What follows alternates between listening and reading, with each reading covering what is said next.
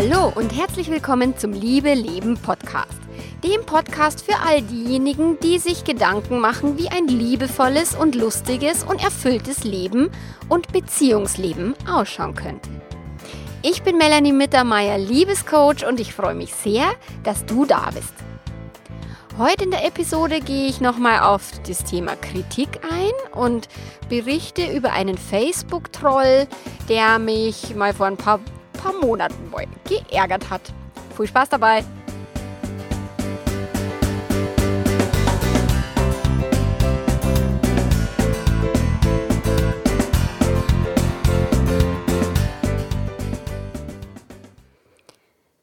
Ich habe mich zum Bügeln im Keller verzupft. Also ich bügele immer im Keller. Und ich habe mir Technomusik aus den 90ern auf die Ohren geklatscht und dicke, dicke Tränen tropfen auf die Jeans, die ich gerade bügel. Ich nehme einen Schluck Rotwein, weil der tröstet mich gerade und ich bin wütend, traurig und ich fühle mich beschissen. Ich bin nicht gut genug. Und da war er mal wieder, gell, der Gedanke, der mich schon mein Leben lang begleitet und der immer wieder mal um die Ecke biegt.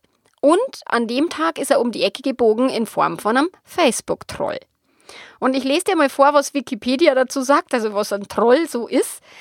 Wikipedia sagt, als, als Troll bezeichnet man im Netzjargon eine Person, welche Kommunikation im Internet fortwährend und auf destruktive Weise dadurch behindert, behindert, dass sie Beiträge verfasst, die sich auf die Provokation anderer Gesprächsteilnehmer beschränken und keinen sachbezogenen und konstruktiven Beitrag zur Diskussion enthalten. Und ja, genau, ich habe den Mann, ich kenne den überhaupt nicht. Und ich habe nicht um seine Freundschaft gebeten. Also das mit dem Facebook, das war mir immer, also ist mir ein bisschen komisch. Also ich bin kein Digital Native, gell? das ist halt so. Irgendwann habe ich dann Facebook gemacht und irgendwann, je bekannter ich dann geworden bin durch meinen Blog, desto mehr Leute haben mich halt immer angefragt um die Freundschaft.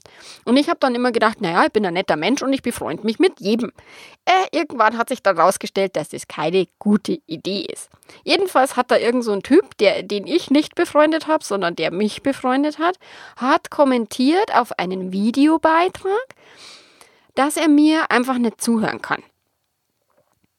Hm, so, und jetzt? Da habe ich mich gefragt, ja, und, und was will er jetzt von mir?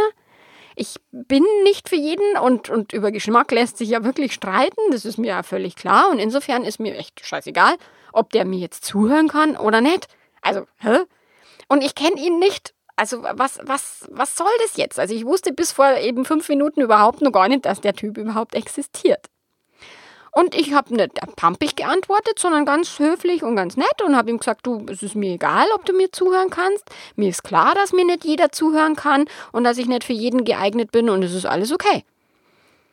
Dann hat er aber nicht locker lassen und hat dann gemeint, naja, er will mir ja nur Feedback geben und, und mir sollte es nicht egal sein, wenn er mir Feedback gibt. Hä? Was genau ist das Feedback? Ich hab's nicht erkennen können, ich hab's nicht gefunden, auch nachdem ich den Satz, er kann mir nicht zuhören, von oben nach unten gedreht und, und mal von, von hinten nach vorn gelesen habe. Also ich konnte das Feedback tatsächlich nicht finden. Ums Verrecken nicht. Und wer bitteschön entscheidet, was mir egal sein sollte und was nicht? Der Typ, den ich nicht kenne? Ernsthaft jetzt? Das, was er da tut, hat überhaupt 0,0 mit Feedback zu tun. Er hätte mir persönlich schreiben können, er hätte mir schreiben können, was ihm an meinen Videos nicht gefällt, ob es die Stimme ist, ob es der Dialekt ist, ob es das Thema ist, hat er aber nicht. Er hat einfach auf mich draufgehauen. Öffentlich. Und damit sagt er zu mir, du doof.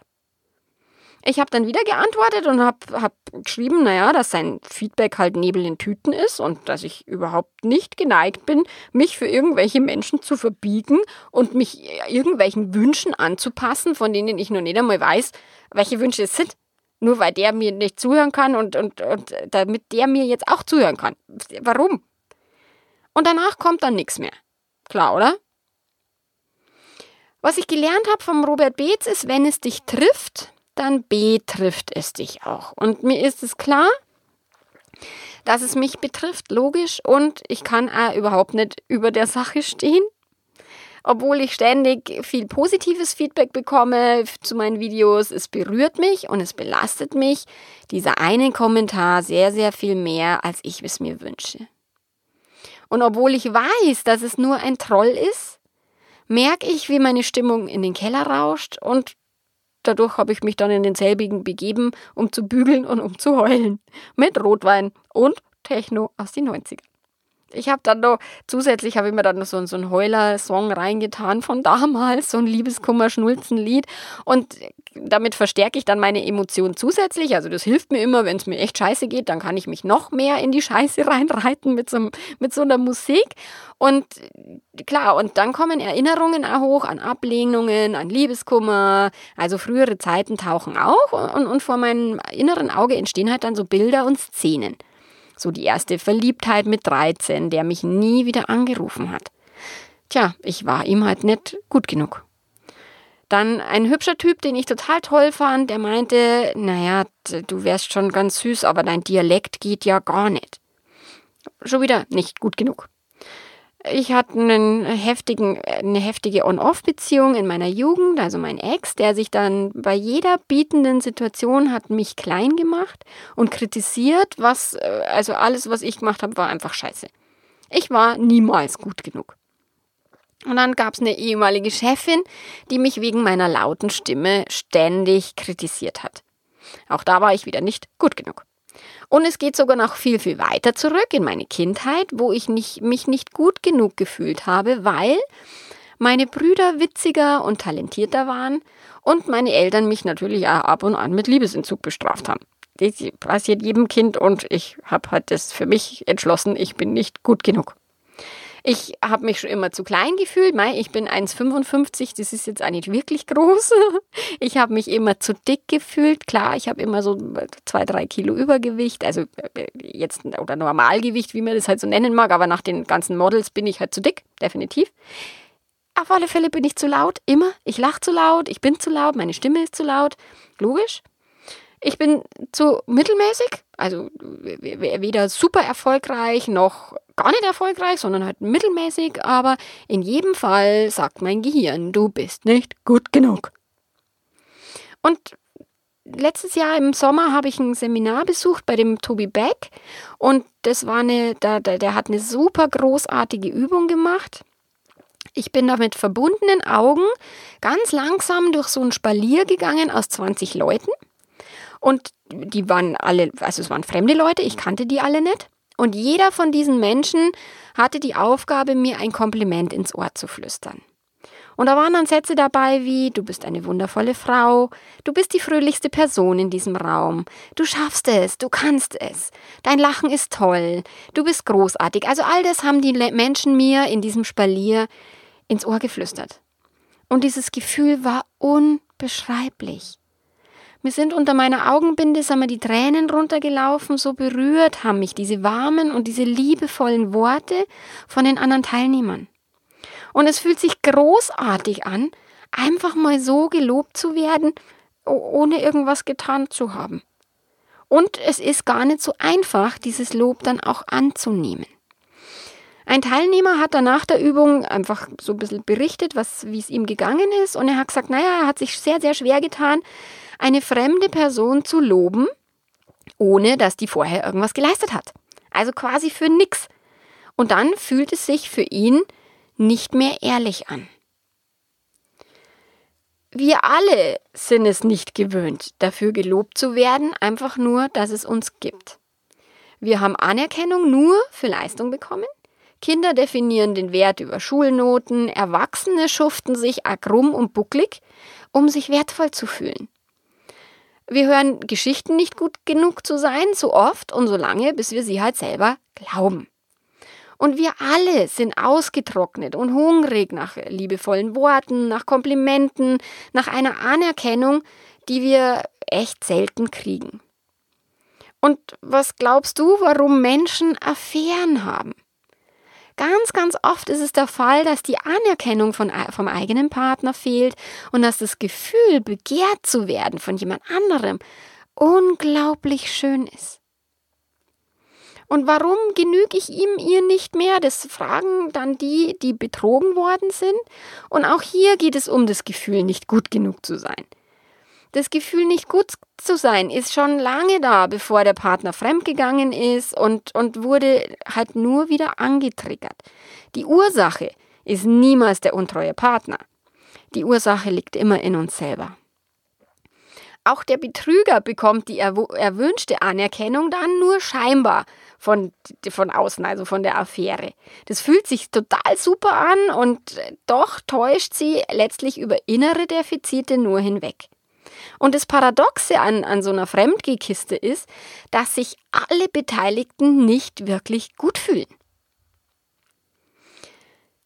Von dem John Gottman habe ich gelernt über die vier apokalyptischen Reiter, die Vorboten einer Trennung.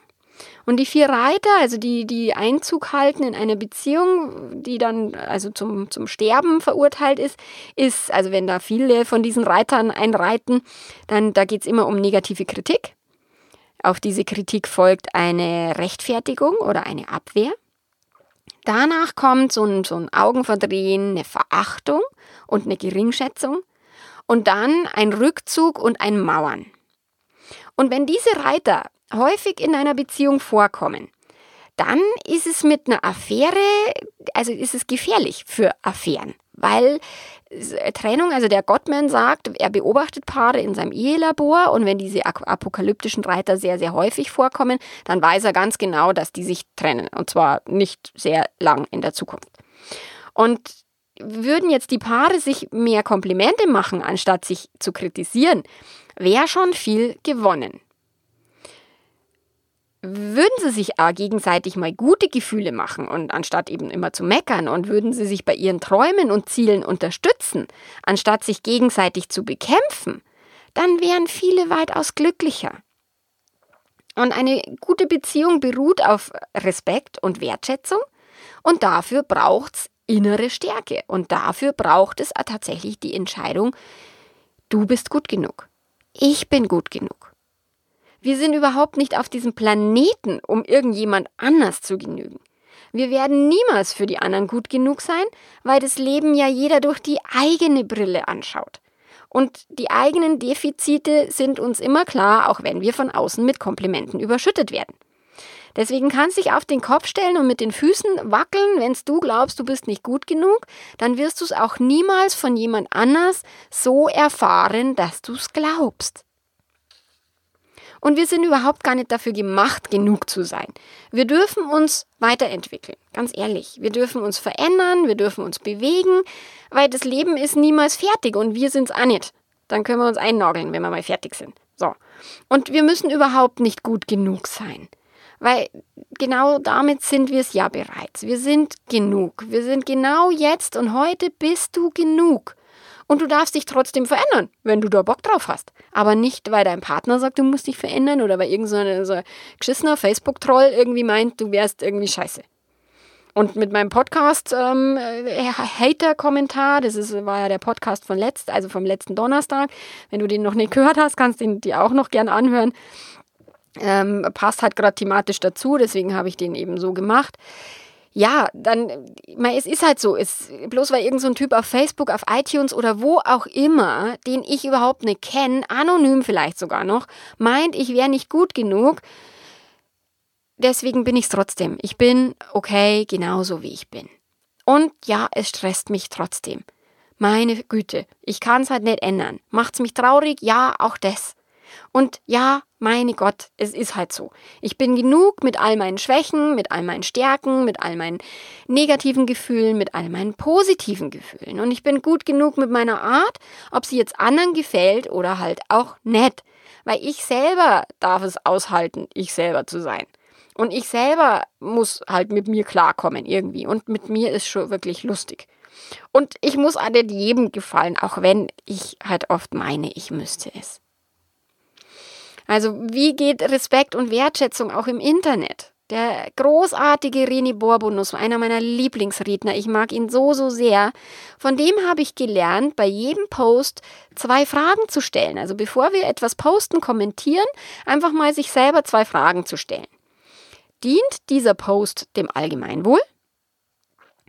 Und braucht diese Welt, also braucht die Welt diese Info wirklich?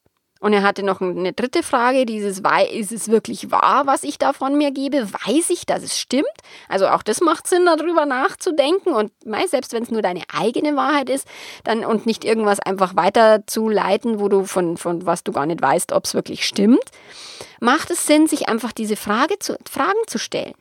Und es wäre super schön, wenn sich mehr Menschen diese Fragen stellen würden, bevor sie einen Kommentar rausballern. Und es äh, wäre auch schön, wenn mehr Menschen in Komplimenten denken würden, anstatt in Kritik. Also grundsätzlich sich mehr auf, auf Komplimente eben einzulassen, anstatt auf nur gegenseitig draufhauen. Und es wäre auch super schön, wenn wir uns gegenseitig einfach mal gute Gefühle machen, anstatt schlechte. Meine Kollegin die hat am selben Abend per Facebook gefragt, wann fühlst du dich geliebt?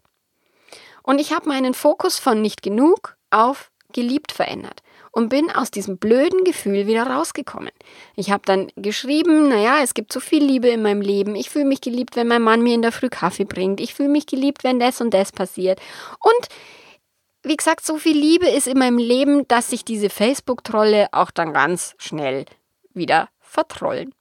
Und da bin ich ganz dankbar, dass sie sich immer wieder vertrollen und dass ich, ja, und ich bin auch dankbar, dass sie sich immer wieder blicken lassen, weil klar ist, ja, anscheinend habe ich es immer noch nicht verarbeitet, anscheinend ist es noch nicht so, dass es mir wurscht genug wäre, nur vermutlich, ich, keine Ahnung, ob ich das jemals hinkriege, dass mir sowas wurscht ist, ich glaub's nicht. Ich danke dir ganz herzlich fürs Zuhören. Ich freue mich, nächste Woche wieder mit einem anderen Thema auf, aufzufahren und diese ganzen Kritik und Trolle und Hater einfach mal dahin zu schicken, wo der Pfeffer wächst. Bis dahin, ich freue mich auf dich. Ciao, ciao.